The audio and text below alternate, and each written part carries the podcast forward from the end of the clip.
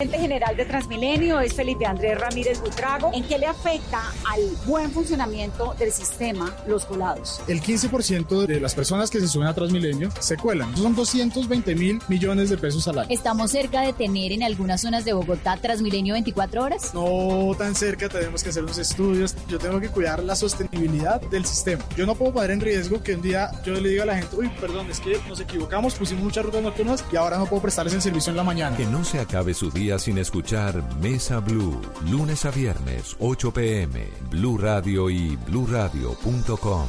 La nueva alternativa. Hoy sábado 7 y mañana domingo 8 de marzo de 2020 en la Extra Promo Jumbo paga 2 lleva 4 en el PIB. Savital, Dove, Rexona, Sedal, Axe, Ego y muchas marcas más. Combínalas como quieras. No aplican ofertas armadas. Aplican condiciones y restricciones. Si es humor, La verdad, esto del dólar casi a 3.600 me tiene supremamente triste. ¿Quiénes son los más afectados? Esto afecta más que todo a los que importan. Por ejemplo, los líderes sociales no se verán afectados porque según una ministra no importan tanto. está en Blue Radio. Escuchemos al primer mandatario. Es advertible. De tiempo atrás y dada la propagación del virus en el mundo, ha sido reportado un caso. Este fenómeno demanda de todos nosotros como país que estemos, en primer lugar, unidos. En segundo lugar, que tomemos todas las medidas de prevención y de higiene. La mejor herramienta de prevención es cumplir además esos protocolos en esas campañas y que nosotros entendamos la responsabilidad individual que tenemos. Voz Populi. Si a los Pastor Coli les dice el así.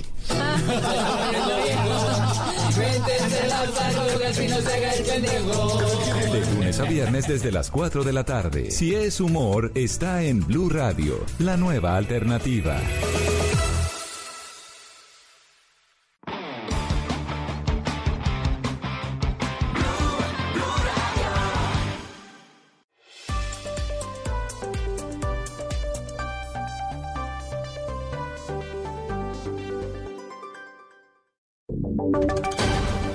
Y sonidos de Colombia y el mundo en Blue Radio y bluradio.com, porque la verdad es de todos. A la una de la tarde, dos minutos, momento de actualizar las noticias, de contarles la información más importante de Colombia y el mundo a esta hora. Mucha atención porque a partir del miércoles empieza a regir un pico y placa de 24 horas en Medellín y el Valle de Aburrá. Es una medida extrema, pero además polémica en medio de la contingencia ambiental que tiene a los antioqueños en estado de alerta desde hace más de nueve días. También en estado de prevención hace un mes, Susana. Silvia, la medida de pico y placa de 24 horas que acaba de anunciar el área metropolitana y que empezará a regir desde el próximo miércoles 11 de marzo se toma en medio de una contingencia ambiental con un panorama desolador para la ciudad y el Valle de Aburrá. En este momento hay siete estaciones de monitoreo en color rojo y las demás están en color naranja, todas con niveles por encima de 40. La medida en la que se restringe el uso de vehículos por 24 horas para cinco dígitos se extenderá hasta que sea necesario y los niveles de contaminación hayan disminuido considerablemente. Así lo anunció el director del área metropolitana, Juan David Palacio. Arrancaríamos con una nueva medida a partir del miércoles, sería una medida de todo el día, sería hasta que podamos superar esta etapa, esta nueva orden y aplicaría de lunes a sábado. Una de la tarde, tres minutos. Susana, están entre otras cosas sugiriendo que el clásico antioqueño se suspenda o el partido que hay esta tarde por cuenta de las medidas y la contaminación del aire? Sí, Silvia. Eh, el Inder de Medellín eh, no es un clásico antioqueño, es un partido que se juega hoy a las 6 y 10 de la noche, de la tarde, está programado Independiente Medellín Millonarios. El Inder de Medellín canceló todas sus actividades deportivas y lo que hizo fue recomendarle a la DIMAYOR, a través de una carta, suspender el partido que hay esta noche. Esto dijo la directora del Inder. Todas las ofertas de, del Inder, todo lo que es fomento y además también actividades que hay como ciclovías u otras actividades que, que son de nosotros y fueron canceladas. Eh, Silvia, vale la pena aclarar que esta nueva medida se tomó a través de un nuevo acuerdo metropolitano. Había antes un decreto, pero esta vez tuvieron que hacer un acuerdo metropolitano, el cual tuvieron que votar los 10 alcaldes del Valle de Aburrá. Pero parece que no todo fue una votación pacífica, pues mientras que algunos alcaldes, como los de La Estrella y Caldas, manifestaron su apoyo, el alcalde de Girardota fue enfático. Dijo que no estaba de acuerdo con esta medida y fue un fuerte cruce de opiniones en esa rueda de prensa en que se anunció esa nueva medida. Esto dijo Diego Agudelo, alcalde de Girardota. Quiero que quede claro que el alcalde de Girardota no está de acuerdo con esa medida de pico y placa. Eso no va a servir para esta situación. No va a servir. Ya lo llevamos haciendo y la situación no va a mejorar si es con pico y placa. Intervengamos las empresas. Es importante, Silvia, recordarle a los oyentes que esta medida de pico y placa 24 horas empieza el próximo miércoles y que hasta entonces, es decir, lo que resta de hoy sábado, domingo, lunes y martes, se mantienen las medidas que ya había anunciado el área metropolitana.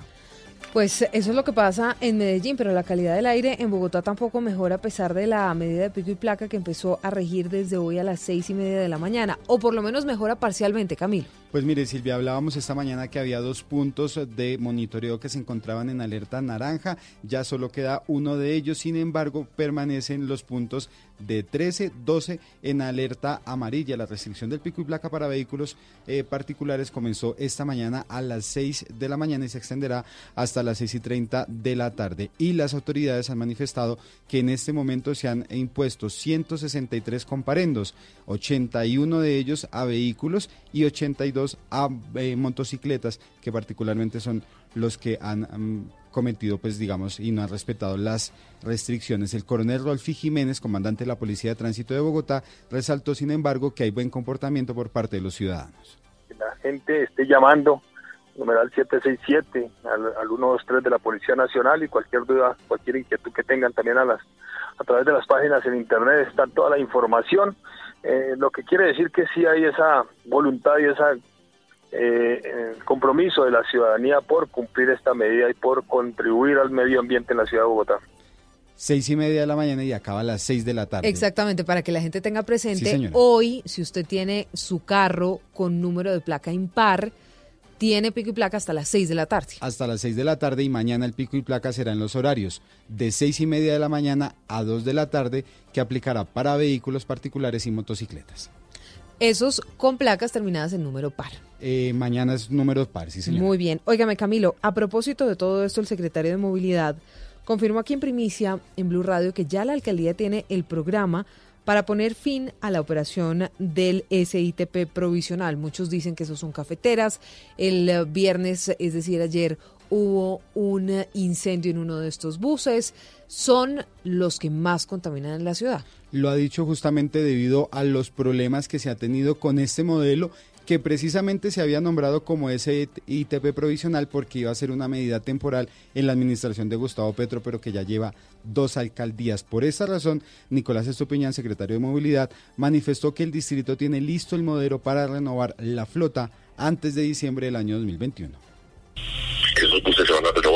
Vamos a ver entonces cómo ya en los próximos meses hay un contrato de concesión habilitado para restablecer 1.441 buses y vamos a ver entonces cómo esta flota de aquí a diciembre de 2021 se va a ir renovando, generando mejores servicios y mejores condiciones para los pasajeros. ¿Cómo va a funcionar? Esto indica que los actuales operadores deberán comprar los buses a los particulares que están operando el SITP provisional para aplicar el modelo de chatarrización y posteriormente adquirir los nuevos buses que podrían ser a gas o eléctricos de acuerdo a lo que haya estipulado en la licitación que está contemplando Transmilenio.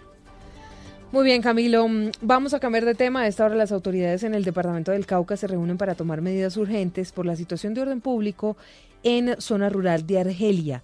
Son al menos 270 las personas desplazadas de su territorio. Es bastante complicada la situación de orden público en esa zona, Víctor.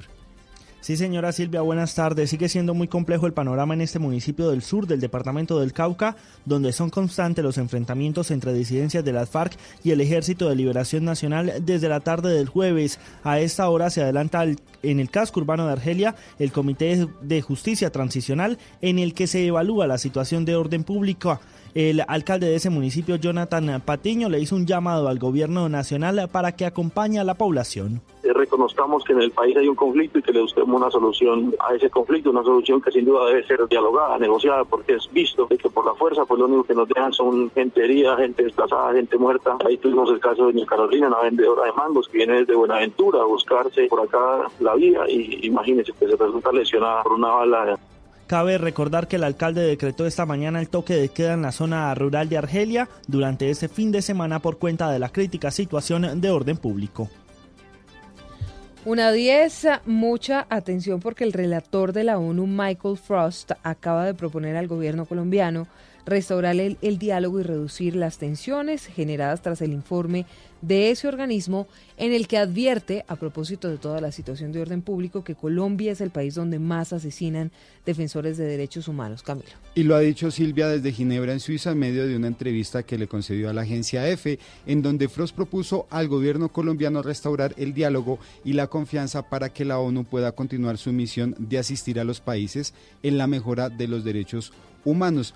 Dice que en este momento pues hablaron de las tensiones que las instituciones justamente de la ONU tienen con luego de este informe que fue presentado al gobierno colombiano y de las posibles salidas que habían tenido de la misión de observación de la ONU propuestas en el gobierno colombiano. Pues lo que ha dicho justamente el eh, ejecutivo o el miembro de la relatoría de la ONU es que le ha pedido al gobierno que se sienten a dialogar para que nuevamente llegue esta eh, pues la misión de la ONU para asistir justamente en los informes al gobierno colombiano. Recordemos además que no solo se ha manifestado el rechazo por parte del gobierno colombiano a los informes de Michael Frost, sino también a la oficina de la ONU para los Derechos Humanos que dirige Michelle Bachelet. Muy bien, Camilo, gracias. Vamos a hablar ahora del coronavirus porque el número de contagiados en el mundo superó la barrera de los 100.000. Ya además hay un primer caso en Paraguay, Damián. Sí, señora, lo confirma la actualización diaria de la Organización Mundial de la Salud y es que el número de contagiados eh, por el COVID-19 ha superado la barrera de los 100.000 casos en las últimas 24 horas. Las autoridades sanitarias de los países afectados informaron que son en total 3.735 nuevos casos, 102 nada más se registran en China y el resto en el mundo por lo que el total global alcanza ya a esta hora los 101.927 casos de personas infectadas con esta enfermedad que recordemos se originó en China. Los fallecidos desde la aparición de la enfermedad en diciembre de 2019 se elevan a 3.486 con 28 nuevos fallecimientos en territorio chino y como usted eh, lo mencionaba Silvia, un nuevo caso que se reporta, el primero en Paraguay. Damián, gracias. Pues a propósito, hoy hubo una reunión en la Casa de Nariño encabezada por el presidente Duque con diferentes gremios para evaluar los pasos a seguir en medio de la llegada del primer caso de coronavirus a Colombia. Es una mujer de 19 años que, entre otras cosas, está aislada, pero está en su casa. Llegó proveniente de Europa, desde Milán. Y sobre este tema, de la reunión que sostuvo el presidente Duque con los gremios, habló la presidenta de Camacol, Sandra Forero un 50% ya definió las acciones para contener el coronavirus, el coronavirus, ya hizo las acciones para manejar la prevención y ahora nos corresponde a nosotros desde los gremios, desde nuestro empresariado que representamos y desde nuestros trabajadores llegar a toda la población para que esas medidas sean efectivas. Una de las medidas más efectivas para evitar la propagación del coronavirus en la frontera es el uso de tapabocas, un elemento Mm, que ya empieza a escasear en las droguerías de Cúcuta. También, como está pasando en varias zonas del país, el precio está bastante elevado, Angie Telles.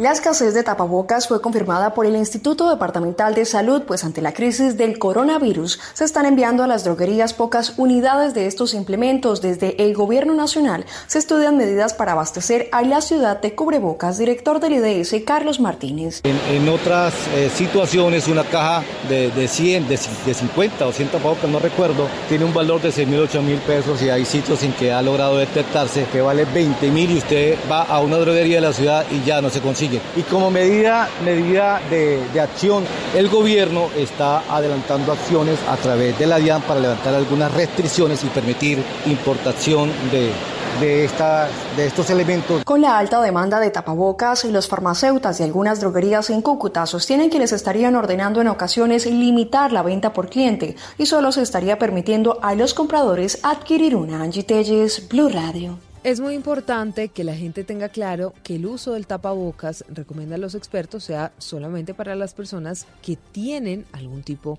de enfermedad. En el Quindío, por otro lado, las autoridades médicas están elevando el nivel de alerta amarilla por el coronavirus. Por eso se va a mantener especial cuidado en las instituciones médicas con enfermedades respiratorias y también en el aeropuerto El Edén de Armenia, Nelson. El departamento del Quindío está en alerta amarilla por el primer caso confirmado de coronavirus en Colombia. Jenny Trujillo, secretaria de salud de este departamento, explicó las medidas preventivas que se están aplicando en esta región del país. Ha emprendido labores de formación, capacitación a la red hospitalaria, a las IPS, a las EPS, a las secretarías de salud municipal, también a las direcciones locales de salud, eh, los planes locales de salud municipal y en el aeropuerto internacional hemos estado muy pendientes de las llegadas de los vuelos internacionales, específicamente aplicando los protocolos que nos ha direccionado el Ministerio de Salud. Una 15 minutos, mm, vamos a cambiar de tema porque luego de la explosiva carta que revelamos en Blue Radio, donde la fiscal del caso de Brecht confirmó su salida de la investigación, ahora habló sobre este escándalo de corrupción, advirtió que los colombianos no conocen ni el 60% de lo que hay detrás de los sobornos a funcionarios que habría pagado esta multinacional brasileña, Damián. Por primera vez, la fiscal que llevaba este caso de Odebrecht pues habló sobre la molestia que le manifestó en una carta al fiscal general Francisco Barbosa por haberla apartado del proceso en el que trabajaba desde hace más de tres años y por el cual, según dijo en este documento que conocimos en Blue Radio, fue víctima de un atentado en Chile. La fiscal dio sus declaraciones a la revista Semana, en donde siguió mostrando esa molestia luego de que la apartaran de la investigación por el escándalo de Odebrecht. El doctor Barbosa siempre decía en los medios de comunicación que el proceso estaba estancado, que tenía que darle agilidad, que iba a conformar un grupo élite y desde que se posesionó, justamente el 3 de enero es que emite esa resolución. Como él mismo, como lo dije en mi carta, me sorprendió la declaración del doctor. Silvia, asimismo durante esa entrevista la fiscal Cerón manifestó que en ese atentado en el país austral perdió un ojo, pero no la memoria de ese caso de Brecht en mi particular criterio, lo digo a nivel muy personal, por lo menos falta un 60%. En la última parte de esta entrevista manifestó la fiscal Cerón que va a escribir un libro porque Colombia debe saber la verdad detrás de este escándalo de corrupción, uno de los más grandes en nuestro país, generado por la multinacional brasileña Odebrecht. Desde Santander, por otro lado, también gracias, especialmente en el Magdalena Medio, varios grupos ambientalistas están anunciando protestas en contra del decreto que da vía libre al proyecto de fracking en Colombia. Julián, ¿cuándo serían estas movilizaciones? Silvia, las protestas eh, que ya empezaron a ser convocadas serían este 16 de marzo y también durante las primeras semanas de junio. Y es que fue, como usted lo ha dicho, en Barranca Bermeja, Puerto Wilches y San Martín, en el departamento del Cesar, que esos grupos ambientalistas anunciaron las movilizaciones en contra del decreto que permite el fracking en el Magdalena Medio Santanderiano. Héctor Suárez es líder ambientalista. Nos encontramos indignados y molestos por las acciones y la forma en que actúa el gobierno para imponer la técnica de fracturamiento hidráulico en yacimientos no convencionales, la mayor alternativa que nos queda que es la movilización. Justamente en el Valle del Magdalena Medio Santanderiano son Ecopetrol, Exxon, Conoco, Philips, las empresas que están dispuestas a desarrollar los proyectos pilotos de fracking. Hay que decir que según el gobierno nacional estas firmas ya tienen contratos con la Agencia Nacional de Hidrocarburos. Y hoy varios jugadores colombianos saldrían campeones en la Superliga Argentina. En nuestro país se disputará la fecha 8, la octava fecha de la liga, Joana. Así es, Silvia. Mire, comencemos en Argentina porque a partir de las 7 de la noche se definirá la Superliga de este país. Boca jugará ante Gimnasia y River visitará a Tucumán. River de Quintero y Borré están plenos para ir de visitantes para ganar este juego y, eh, y si llegan a ganar, pues quedarán campeones de la Superliga Argentina porque recordemos que van primero y segundo. Primero River, segundo Boca. Los de Russo con Fabra, Villa y Campuzano necesitan la victoria y esperar que los de eh, River, pues en este caso empaten o pierdan en Tucumán. Los dos equipos, por supuesto, saldrán campeones y tendrá presencia de jugadores colombianos. En Colombia vamos a tener hoy la programación de la fecha número 8. Once Caldas se medirá al América de Cali, transmisión de Blue Radio desde las 3 y 30. Medellín jugará ante Millonarios a las 6 y 10 y Bucaramanga se medirá al Junior a las 8 y 5 de la noche. Mañana Boyacá Chico ante Alianza Petrolera a las 2 y Envigado jugará ante Águilas sobre las 4 y 5 de la tarde. Santa Fe Nacional desde las 6 y 10 y Tolima jugará ante Patriotas mañana sobre las 8 y 5 de la noche. Y cerramos con Ronaldinho porque recordemos que ingresó a Paraguay con documentos falsos y en este momento se encuentra compareciendo ante un juez local. Todas estas noticias en blurradio.com, en Twitter, en arroba blurradio.com. Llega el radar. ¿Qué tal una deliciosa torta? Unos ricos pastelitos, unas exquisitas galletas, un pan calientico, con harina de trigo, los farallones. Y es rico alimento, suave, rendidora, deliciosa y gustadora. Con el trigo de las mejores cosechas, harina Los Farallones. Calidad y rendimiento inigualable. Trabajamos pensando en usted.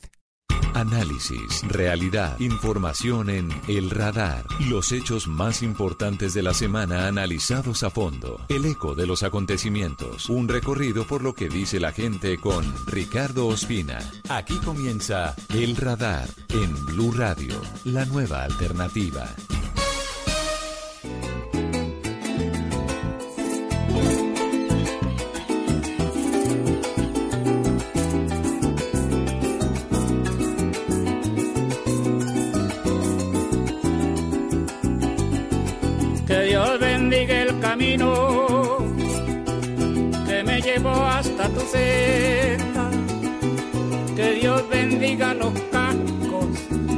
Caballo y bendita sea su rienda porque ese día se encontró tu pasaje con mi cuerda. Con este rocío del aguacerito menudo del gran Cholo Valderrama, uno de los más importantes intérpretes de la música de los llanos orientales, del joropo, de esa Colombia y de esa Venezuela unidas por esos atardeceres maravillosos, por el sol de los venados, por el infinito color verde de esos pastos bellos. Iniciamos hoy el radar en Blue Radio y en bluradio.com. Hoy es sábado 7 de marzo. El Cholo Valderrama podría ser el heredero de grandes representantes de la música llanera como Aries Bigot, Arnulfo Auriseño y muchos otros. El Cholo Valderrama anoche, con otros artistas como Adriana Lucía, inauguró, le dio inicio a la edición número 34 del Festival Nacional de Música Colombiana, que comienza formalmente el próximo 16 de marzo, irá hasta el 23 de ese mes en Ibagué, en la capital musical de Colombia. El gran concierto de gala de anoche en el Julio Mario Santo Domingo fue maravilloso, encabezado por el Ministerio de Cultura, pero dando apertura a esta bella, bellísima ceremonia de uno de los más importantes encuentros de la música colombiana. Estuvo la Orquesta Sinfónica del Conservatorio del Tolima bajo la dirección del maestro Sergio Sánchez, Además, como lo hemos dicho, del Cholo Valderrama, a quien estamos escuchando, y Adriana Lucía, estuvieron Pacífico Libre, Belkis Concepción y las estrellas del merengue, entre otros. La música colombiana también tiene espacio en el radar en Blue Radio y por eso hoy comenzamos con el Cholo Valderrama. Vamos a hablar en segundos del nuevo coronavirus que llegó a Colombia. Vamos a tratar de resolver las preguntas que tenemos todos tenemos que tener calma, tranquilidad, pero hay que actuar, hay que lavarse las manos, hay que tener eh, una serie de controles. Vamos a saber qué es cierto y qué no es cierto sobre esta enfermedad Hace un año hubo un mega apagón en Venezuela que marcó un momento crucial dentro de lo que ha significado la crisis del vecino país. Y vamos a hablar también de las FARC. Tenemos primicia con Isabela Gómez sobre el secuestro y asesinato de los diputados del Valle del Cauca a manos de integrantes de esa guerrilla. Todo eso a continuación. Gracias por estar con nosotros en este mediodía de sábado en Blue Radio y en BlueRadio.com. Feliz Día de la Mujer anticipado mañana en todo el mundo. Están en su día, debería ser siempre, pero aquí les rendimos homenaje anticipado. Y a perder la cordura fui potro que se perdió en tu llanura. Usted está en el radar en Blue Radio. Iniciamos hoy el radar en Blue Radio con la noticia más importante en las últimas horas en Colombia. Sin duda tiene que ver con la llegada que estaba prevista del COVID-19 o el nuevo coronavirus.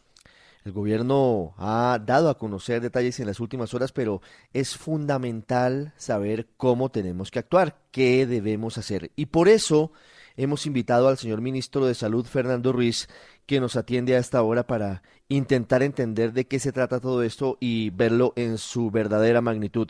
Señor ministro, muy buenas tardes y muchas gracias por eh, atender a los oyentes de Blue Radio. Buenas tardes, Ricardo. Un saludo para ti y toda tu audiencia. Ministro, ¿cómo confirmaron, cuándo se confirmó la llegada del nuevo coronavirus a Colombia? La llegada del nuevo coronavirus a Colombia se confirmó por parte del Instituto Nacional de Salud el día de ayer. Y en esa, en esa, esa confirmación se realizó a través del examen usual, se hizo una muestra, una, contra, una contramuestra, se hizo doble evaluación y evidentemente se comprobó que había una persona de sexo femenino de 16 19 años que había eh, estado en un área de influencia de Italia, en Milán, y allí había contraído seguramente el virus. ¿Esa persona, ministro, tenía síntomas de, del nuevo coronavirus cuando llegó a Colombia o cómo fue ese transcurso? No, Ricardo. pasaron?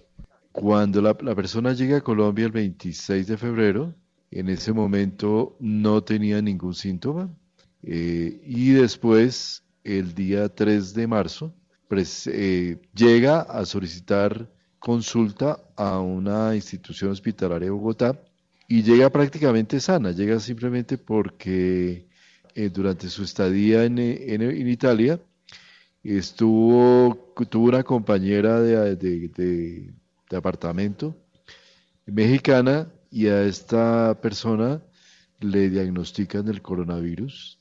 Entonces la llama a Colombia vía telefónica, imagino, y eh, le informa del tema. Ella se asusta y decide ir a pedir consulta. En la consulta la encuentran en muy buen estado general, un poquito de fiebre. Le toman el examen y con ese examen es que se logra la confirmación. ¿Se sabe qué pasó? ¿Cómo fue el transcurrir de la vida de esta joven de 19 años durante esos seis días en los que transcurren o pasan antes de que ella vaya al médico? Pues la información que tenemos hasta el momento es que estuvo en algunas actividades sociales, obviamente en contacto con sus familias, y en ese momento nos, el, estudio que se hizo por parte de la Secretaría de Salud de Bogotá nos cuenta que eh, se, tuvo, tuvo 16 contactos, los cuales ya están identificados, se están estudiando, se están analizando. 16 contactos, eso incluye a sus papás, a la gente más cercana. Familias, su círculo familiar. Esas personas en este momento están bajo observación. Es el, el examen no se toma ahora, se toma en el día séptimo. en razón a que en el, en el, si se toma en el momento inicial, puede haber lo que se llama falsos negativos, o sea que el examen de negativo, en razón a que no tiene el nivel de viremia suficiente para que pueda a través de la prueba ser detectado. Por eso hay que esperar siete días y en esos siete días, al séptimo día será el respectivo examen, se descartará seguramente las, si es negativo y si es positivo, pues entra en protocolo también de control y seguimiento. ¿En dónde está hoy esta joven de 19 años que es el primer caso de coronavirus en Colombia? Está en su casa, en su residencia, eh, está aislada, en aislamiento preventivo y esas es las condiciones en las que se encuentra. ¿No está en delicado estado de salud? No, no, no ha presentado, están estable por el momento, estaban, bueno, estaban perfectamente estable. Ministro, ahora entramos en una etapa de contención. ¿Eso qué significa y cómo debemos asumirlo los colombianos? Mira, la etapa en la que nos encontramos es la etapa de preparación. Desde que se supo de la, de la, situación en Wuhan, en China, se activaron todos los protocolos del Ministerio de Salud, del Instituto Nacional de Salud, de la propia Presidencia de la República y a través de eso se definió empezar a prepararnos. Prepararnos implicó desarrollar las, la, capacidad de tomar pruebas en el laboratorio central del Instituto Nacional de Salud. Eso se hizo muy rápidamente, pero también muy crítico desarrollar todos los protocolos para la entrada de personas, para el manejo intrahospitalario, para el manejo de no solo de la primera etapa, sino de las siguientes etapas. Ese proceso se cumplió y posteriormente entramos en una etapa que se llama la etapa de contención, que esto estaba especificado que tan pronto tuviéramos el primer caso, entrábamos en esta fase y las acciones que tienen que ver con esto en este momento son esencialmente de tener una vigilancia permanente, ampliada en todo el territorio nacional y cada caso que se identifique, hacerle todo el seguimiento establecer cuáles fueron los contactos de la persona, controlarlos y, llevarlos a aislamiento preventivo para poder tratar de reducir el impacto y que esas personas no eh, extiendan el virus a otras personas. Ese es básicamente el, protocolo y ese protocolo se extenderá eh, durante las próximas semanas en cada caso que eh, evidenciemos que el instituto nos arroje un resultado positivo en la ciudad que sea, esto no es solo en Bogotá, el operativo está planteado para todo Colombia y en todo Colombia estaremos respondiendo porque eh, es la forma de contener. Durante esta semana, martes, miércoles y jueves tuvimos sesiones de trabajo en que convocamos todas las secretarías de salud, todas las EPS al nivel directivo más alto, y las IPS más representativas del país para asegurarnos de que había la suficiente eh, capacidad para presentar el plan de respuesta en esta etapa de contención que fue diseñado por el Ministerio y por el Instituto y entonces ya entraríamos, como te digo, a identificar casos particulares. Punto en el cual, eh, y eso nos va a suceder con seguridad, el número de casos sea demasiado grande, y la capacidad de seguimiento no alcance porque y no tendría mucho sentido hacer seguimiento cuando se rompa lo que se llama la cadena de transmisión.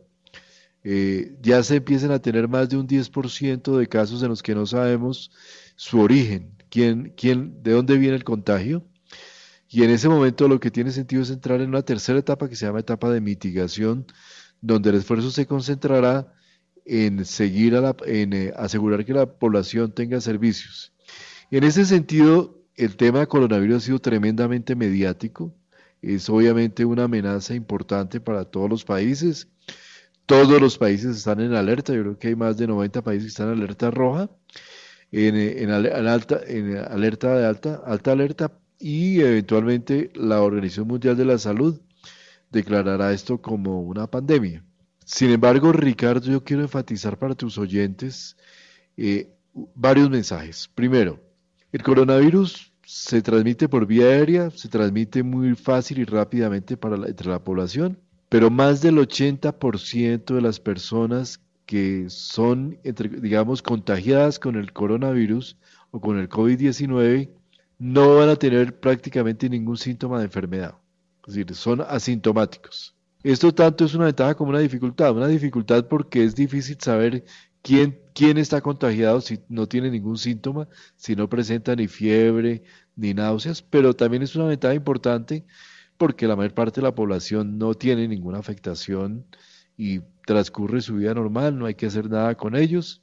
Ese otro 20%, un porcentaje importante va a requerir ir, ir a consulta médica, probablemente algunos sean hospitalizados, pero digamos que es un número más, un número importante de personas que se suma a de las infecciones respiratorias que tenemos en la actualidad en el país, que afectan prácticamente en un pico epidemiológico a millones de colombianos. Entonces, digamos que hay que tener un mensaje muy pedagógico de también de tranquilidad, de que esto no es una enfermedad, eh, digamos, tan, tan catastrófica. En la medida que se conocen los resultados, porque tú sabes que la evidencia se va construyendo poco a poco, se va, se va realmente estableciendo cuál es la tasa, cuáles son las tasas de letalidad, todavía no son claras y entonces eh, ahí lo importante es que todos sientan que hay atención, que, hay, que se le está dando su servicio de salud. Y otra cosa muy importante para decir es que el tratamiento es lo que llamamos los médicos sintomático. No hay, no hay tratamiento específico, entonces se le va a, la gente acetaminofén, hidratación, eh, productos de ese tipo que se usan en todas las, igual que en cualquier otra infección respiratoria, llámese influencia, resfriado común.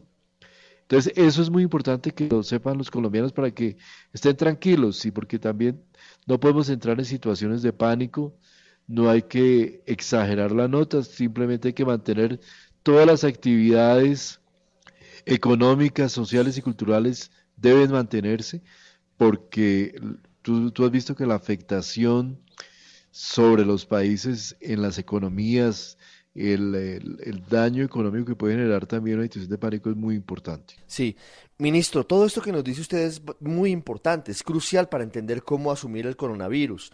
Le pregunto solamente dos cosas muy rápidas sobre el caso que hoy está confirmado en Colombia. ¿Qué pasa con las personas que venían en el vuelo desde Italia de esta joven de 19 años de edad? ¿Ya fueron ubicadas? ¿Se les va a practicar el examen? Sí, una pregunta muy importante. Esa es una pregunta muy importante. Eh, ¿Qué es lo que sucede? Esta persona en un vuelo internacional. Eh, lo que se hace en cualquier situación de estas, se, se actúa bajo un protocolo específico que tiene la Organización Mundial de la Salud. En el caso del coronavirus, como es una, es, es una infección en la cual la transmisión se da hasta máximo dos metros de distancia de la persona y con una, las condiciones son dos, dos metros de distancia y una, eh, una sostenida eh, cercanía de alrededor de 15 eh, minutos. Entonces, lo que ordena el protocolo es que se, ven, se deben evaluar las personas que estuvieron en las sillas de adelante, quienes estuvieron en la silla de atrás y quienes estuvieron sentados a los dos lados. Esas personas ya las tenemos ubicadas en, el caso, en este caso específico, tenemos identificado su nombre y nombre y en este momento están contactando para que entren también dentro del protocolo. Claro, ministro, ¿y hay alguna persona que tal vez crea que ha estado en contacto con esta joven que deba acudir a algún sitio o, cómo se maneja este tipo de situaciones nuevas, digamos, si esta joven estuvo en un centro comercial o en un sitio, no, no sé, en un transmilenio, eh, ¿cómo se maneja un asunto como estos? Eh, cuando hay una persona que tenga, que tenga claridad de que estuvo cercana a la persona, lo que tiene, lo que obliga es ir al puesto, al centro de salud que tenga eh, más cercanía o que, vaya usualmente. Ese centro debe activar el protocolo y deberá eh, responder y enviar la muestra, si es el caso, al Instituto Nacional de Salud. Todo opera en la misma forma como una cadena, en este sentido, siempre es el mismo protocolo es, obviamente, si la persona está en eh, dificultad respiratoria, ahí sí amerita seguramente una hospitalización y todas las eh, IPS, hospitales y clínicas del país tienen conocimiento ya de ese protocolo. Ministro, mitos y verdades del coronavirus. Todas las personas que tengan contacto con el coronavirus se contagian. Si yo cojo un tubo de Transmilenio que ha sido tocado por alguien que tiene coronavirus, me contagio inmediatamente el coronavirus es mortal en todos los casos, sabemos que no lo es, pero quiero que usted lo reitere y lo ratifique. Debo quedarme en mi casa si tengo síntomas de gripa, eh, cómo es el tratamiento. Bueno, hay muchas dudas a esta hora porque la gente piensa, algunas personas piensan que es el juicio final, pero la verdad es que esto hay que manejarlo con prudencia y con calma, ¿no? Con mucha prudencia y mucha calma. Lo, lo que, lo, lo que nosotros planteamos, mira, si si me monto en el Transmilenio y hay una persona con, eh, que está positiva para el coronavirus, eh, no necesariamente se me voy a adquirir la enfermedad, puedo adquirirla, puedo no adquirirla. Eh, es igual que el contagio de una gripa usualmente, tú sabes que tú te montas en un transmilenio ves una persona con gripa y a veces te puede que te dé, otras veces no te da. La mayor parte de las veces no, no adquiere la enfermedad porque, como decía esto, necesita cercanía y un contacto relativamente prolongado. Entonces, no podemos entrar en el pánico que el Transmilenio pues se volvió y que ya no puedo montar en Transmilenio. No, simple y llanamente, como les digo, es un contacto prolongado y no en todos los casos se da. Segundo, si me da, si me llego a adquirir la enfermedad, vuelvo y repito, más del 80% de los casos ni siquiera no tienen ningún síntoma. ni siquiera se va a dar cuenta la persona que tuvo. Pero lo que sí es bueno es que eso le desarrolla lo que llamamos los médicos inmunidad ya quedó inmunizado contra el coronavirus. Igual que tuvimos en la epidemia de Zika y chikungunya, que a mí me tocó frentear también hace un par de, hace unos tres o cuatro años. Se genera una inmunidad y con esa inmunidad, pues no me va a repetir indudablemente. Eh, mortalidad. Se, habla, se habla de mortalidad entre el 1 y el 2%. Eso es, eso hay que mirarlo con una gran, con beneficio de inventario porque no necesariamente es la cifra final. Las mortalidades en las epidemias se establecen después de mucho tiempo, cuando uno tiene claridad los muertos, estas personas que murieron, como en qué ámbito territorial estuvieron. Y por ahora las cifras de China, que son las más grandes, dan esos valores, pero ha, venido bajando el número de manera importante, entonces probablemente la mortalidad eh, eh, va, a ser, va, a ser menor, es mucho menor que el SARS y el MERS y esas otras epidemias que tuvimos. Al final el coronavirus se va a transformar seguramente en un virus más que circule dentro de todo el conjunto de la influenza y esas enfermedades respiratorias. Sí, me, preguntan, por ejemplo, ministro, perdóneme, si una persona es sometida a quimioterapia y tiene las defensas bajas, ¿es más propensa a tener complicaciones por el coronavirus? es probable que tenga una afectación de, mayor intensidad. En esos casos se recomienda evidentemente tener un mayor aislamiento, tener mayor cuidado, menor contacto físico. Mira, y vuelvo y repito lo que estamos repitiendo hasta el cansancio y lo voy a repetir 200 veces. El lavado de manos reduce en un 50% la probabilidad de contagio. ¿Sí? El toser hacia la manga, no hacia la mano. ¿Sí? reduce también de manera muy importante el contagio. El mantener una distancia con las demás personas, es decir, es, somos una sociedad que nos gusta abrazarnos, darnos besos en la mejilla, es importante un poco reducir ese contacto, saludarnos de Somos muy cariñosos, ministro. Somos, muy pues, cariñosos.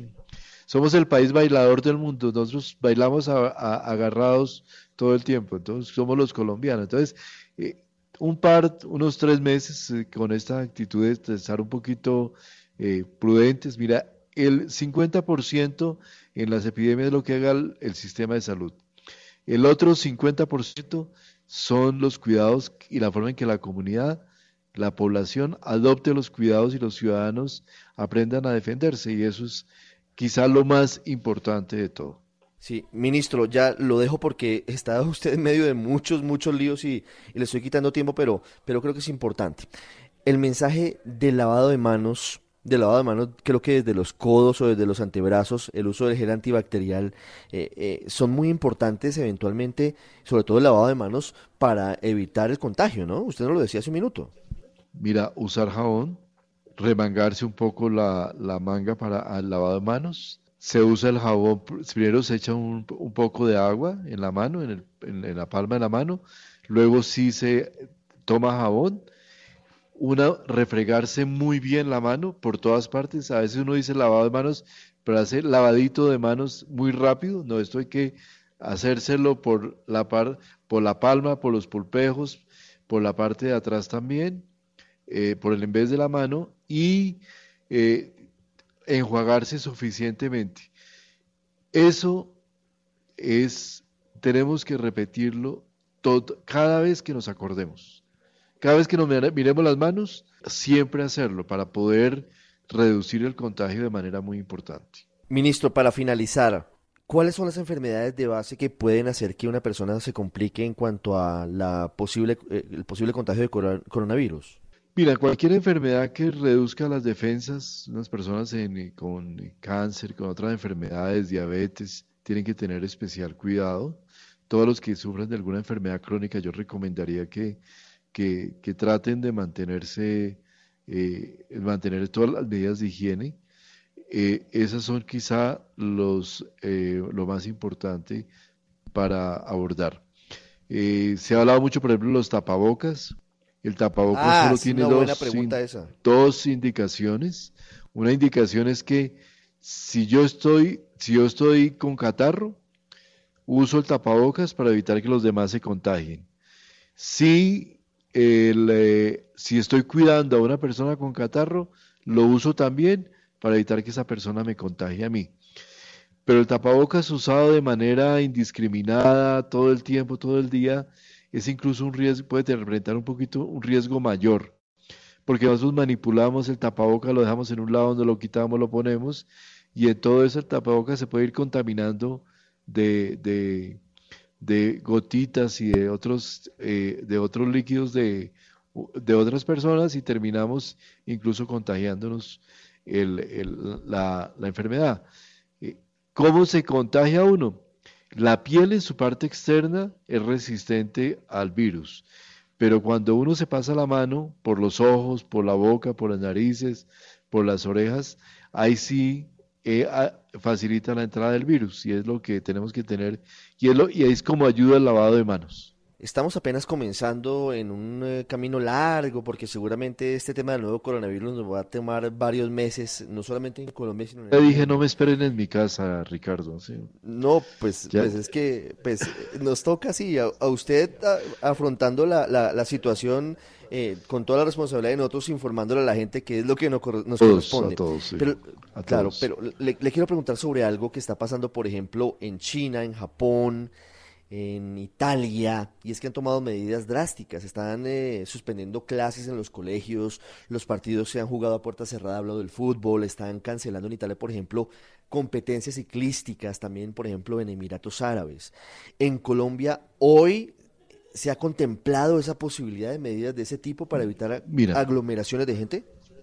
Muy buena pregunta, Ricardo. Como tú sabes, hemos hablado todo el tiempo de tres etapas, preparación, contención y mitigación.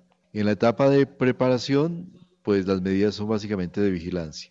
En esa etapa de contención, tenemos que fundamentalmente identificar los casos que se nos van dando. Esas medidas tan, tan particulares se justifican mucho en la etapa de mitigación, cuando ya pasamos a la etapa en que el virus está circulando por todas partes. Entonces, en ese caso, en esa situación está Italia, los Estados Unidos, España, China, Corea. En ese caso, sí se amerita, evidentemente, tener algunas medidas de ese estilo. Y nosotros las tenemos previstas de implementar. Eh, hoy tuvimos una eh, ayer tuvimos una reunión muy importante, perdón, con el, eh, en, el, comité de, riesgo del, país, que estuvimos trabajando con las ministras de Educación, ministros de, Trabajo, ministra de, TICS, Comunicaciones, para, para eh, definir y, y, prepararnos para esa potencial etapa en las medidas que tengan que ver con temas como, por ejemplo, limitar que los niños con, con catarro no vayan a la casa, a la escuela, perdón, cosas de estilo, y en eso tendremos unos lineamientos muy particulares en su momento. Es el ministro de Salud, Fernando Ruiz, con nosotros hoy sábado en el radar. Ministro, le agradezco muchísimo estos minutos, son muy importantes, muy ilustrativos, llaman a la calma y son cruciales para entender cómo afrontar este coronavirus COVID-19 que ha llegado al país. Muchas gracias. No, Ricardo, a ti muchas gracias. Mira, yo te quiero decir, nosotros está, que entramos en este momento en lo que se llama una eh, etapa de comunicación permanente. Entonces vamos a estar absolutamente abiertos a todos los medios todo el tiempo. Obviamente tú sabes que vamos a estar muchas veces en reuniones y todo esto, pero la idea, lo importante aquí para nosotros es la pedagogía, comunicar los mensajes, que los temores de la gente se manifiesten y que nosotros podamos resolverlos. Entonces, la labor que hacen ustedes como medios de comunicación va a ser tremendamente importante para que podamos transcurrir esta epidemia sin mayores perturbaciones en los temas, en todo lo que tiene que ver la convivencia y la forma y la, y la, y la cotidianidad de nuestra población. Pero tenemos que mirarla con tranquilidad, con, sin dramatismo, entender y confiar en nuestras organizaciones y sobre todo tomar nosotros cada uno las medidas que nos permitan eh, protegernos. Ya regresamos al radar en Blue Radio. Vamos a hablar con una viróloga de la Universidad Javeriana con preguntas puntuales de ustedes, de los oyentes, sobre lo que significa el nuevo coronavirus. Ya regresamos a El Radar en Blue Radio.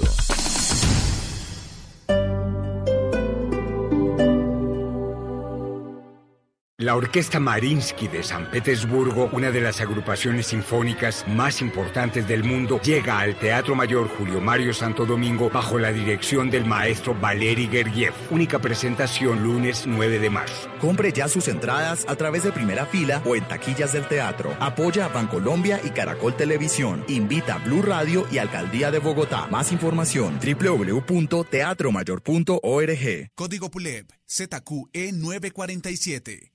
Un perro, un gato, una mascota, un miembro de la familia y como tal buscamos su bienestar. Mascotas Blue, un espacio para compartir conocimientos y experiencias con nuestra familia de cuatro patas. Mascotas Blue, todo lo que debes saber sobre perros y gatos. Este sábado después de las 2 de la tarde con Juanita Kremer y Guillermo Rico. Mascotas Blue por Blue Radio y bluradio.com. La nueva alternativa.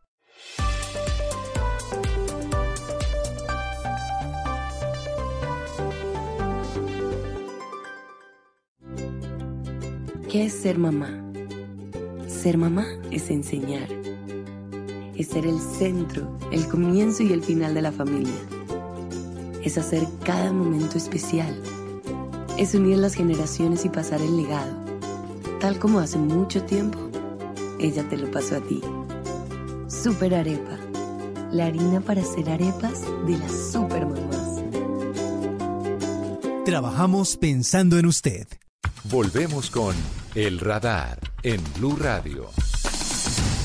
Estamos hoy hablando de coronavirus porque se han dicho tantas cosas que son ciertas, otras que no lo son, y nos hemos inundado de noticias falsas, sobre todo a través de, de redes sociales, a través de WhatsApp, a través de tantos otros elementos, y a veces tristemente terminamos difundiéndolas y eso causa una gran desinformación. Nos acompaña la doctora María Fernanda Gutiérrez, ella es viróloga, profesora titular del Departamento de Microbiología de la Universidad Javeriana, de la Pontificia Universidad Javeriana de Bogotá.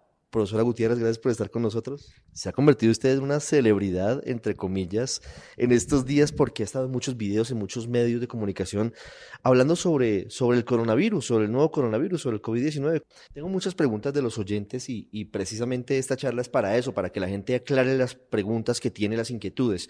Por ejemplo, comienzo con Twitter, arroba a flores21, quiere hacer una pregunta muy clara y es la siguiente. ¿Cuál es el primer síntoma reconocible del nuevo coronavirus para ir al médico? Es decir, ¿en qué momento me asusto o, cómo actúo o qué hago? Eh, ¿cuál es, eh, si yo digo la pregunta, ¿cuál es el primer síntoma reconocible del coronavirus? Yo le voy a decir ninguno.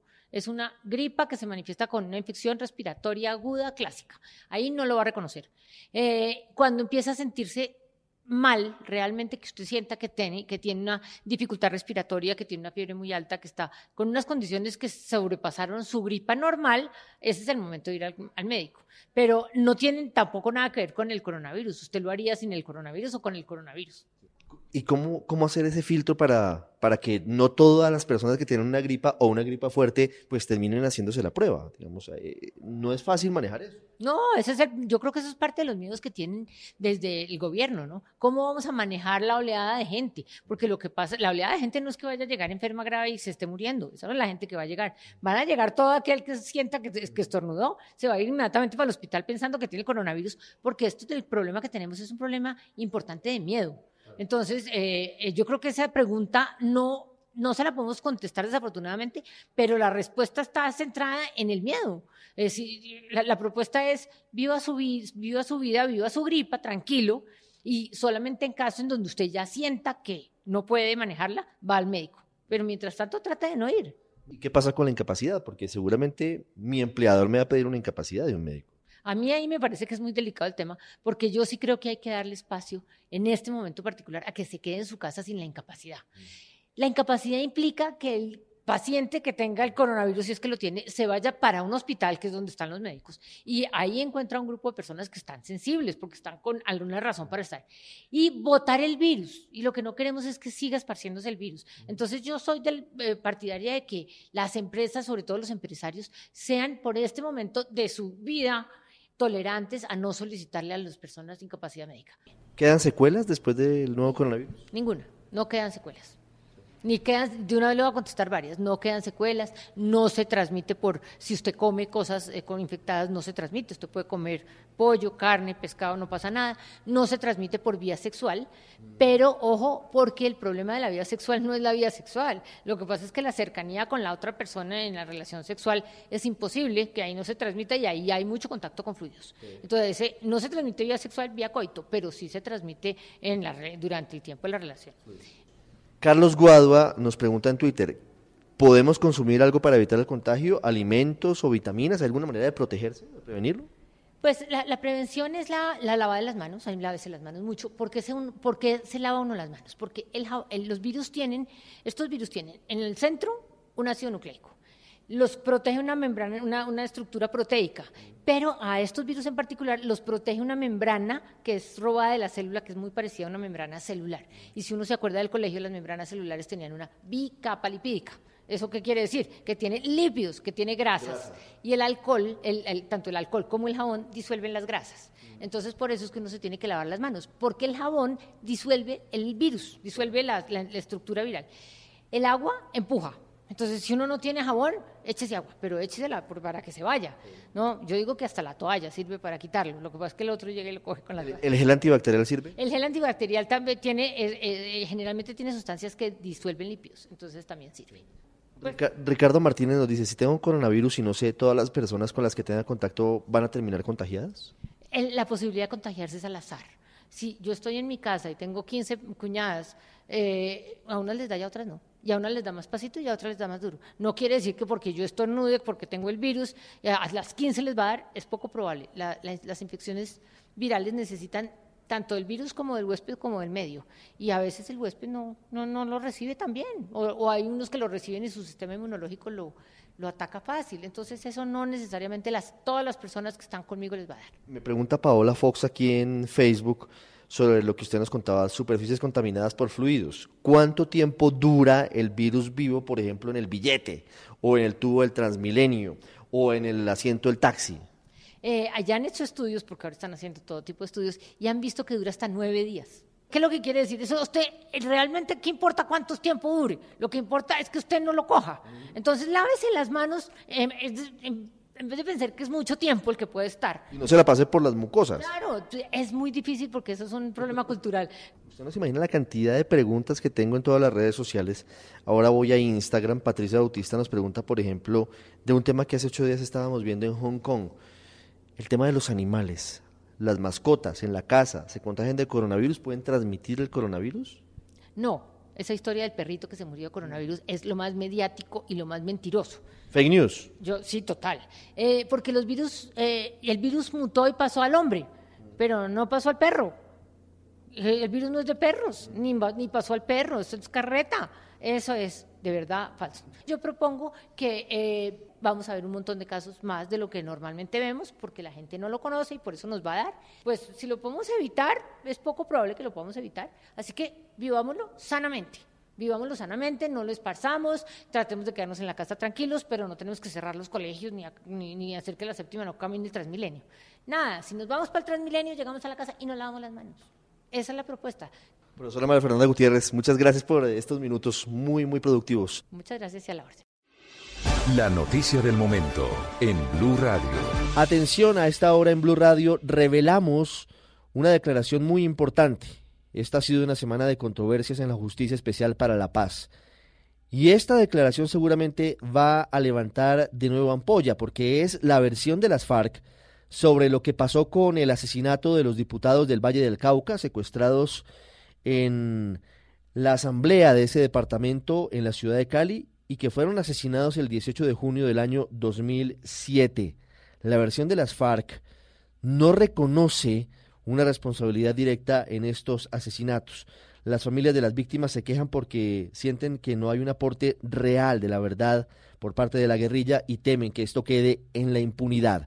Isabela Gómez ha tenido acceso al expediente y nos cuenta a esta hora qué dijeron las FARC ante la JEP sobre este terrible episodio de la violencia en Colombia. Ricardo, obtuvimos la versión colectiva de las FARC entregada el pasado 3 de diciembre en Popayán a la JEP sobre los secuestros cometidos en ese territorio. Son 74 páginas en las que revelan las dinámicas de los secuestros que ellos llaman retenciones. Las FARC dicen que no asesinaron a los 11 diputados secuestrados el 11 de abril de 2002, sino que murieron en medio del fuego con otro grupo armado que confundieron con la fuerza pública el 28 de junio de 2007. Le leo textualmente lo que dicen las FARC. El fuego que se escuchó fue una descarga de fusil que se ubicó por la parte superior del campamento, todos disparando hacia el lugar en el que se encontraban los diputados. Los guerrilleros que lograron salvarse y salir de los disparos fueron llegando al punto de encuentro. En primer lugar, habló el oficial de servicios y llorando se dirige a El Grillo para comunicarle que los diputados habían muerto. Esta es tal vez la gran polémica que existe frente al asesinato de los diputados, porque las necropsias demuestran que fueron disparos a quemarropa. Hablamos con el exdiputado Sigifredo López, el único sobreviviente del secuestro. Y están faltando a la verdad. ¿Ustedes se, sienten, ¿Ustedes se sienten traicionados un poco? Indignados por la mentira, indignados porque no son capaces ni siquiera de reconocer que asesinaron a sus compañeros a pesar de las pruebas. Las